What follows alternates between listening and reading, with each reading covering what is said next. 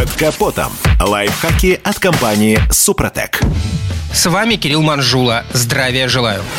Если летом занос, как правило, удел избранных, то зимой он становится практически массовым явлением, независимо от типа привода и мощности двигателя. Особенно при появлении первого снежно-ледового покрытия. Напомню, занос – это ситуация, когда скользящие задние колеса пытаются обогнать передние, в результате чего кузов начинает менять свое положение на дороге.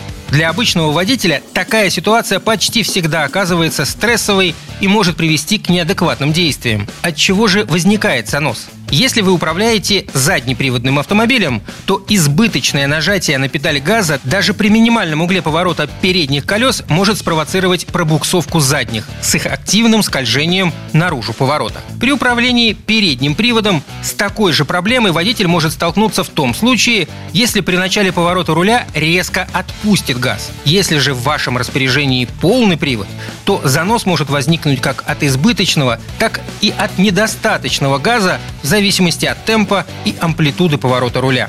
Но в любом случае, чем ниже коэффициент сцепления, тем выше вероятность столкнуться с этой проблемой. Занос переводит автомобиль в так называемый режим экстрауправляемости. Иными словами, машина начинает слишком активно менять направление движения. Но самое главное в том, что автомобиль при этом все равно остается контролируемым. Просто необходимо понимать, как нужно действовать. При реакции на занос мы должны прежде всего устранить его причину. У заднего привода это, повторимся, избыточный газ.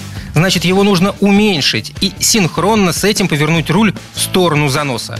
По мере стабилизации автомобиля плавно возвращаем руль к положению прямо. Для переднего привода при возникновении заноса мы должны добавить газ вплоть до пробуксовки, а руль направить в сторону желаемого направления движения – и после стабилизации автомобиля руль становится в положение прямо, а вот газ до уровня рабочих оборотов уменьшается плавно. Применительно к полному приводу мы должны использовать слегка избыточный газ и поворот руля в сторону заноса с его мягким возвратом к прямому положению. Однако отмечу, чтобы освоить все эти приемы, обязательно нужна тренировка на специально оборудованной площадке и по возможности с опытным инструктором. На этом пока все. С вами был Кирилл Манжула. Слушайте рубрику «Под капотом» и программу «Мой автомобиль» в подкастах на нашем сайте и в мобильном приложении «Радио КП», а в эфире с понедельника по четверг в 7 утра. И помните, мы не истина в последней инстанции, но направление указываем верное.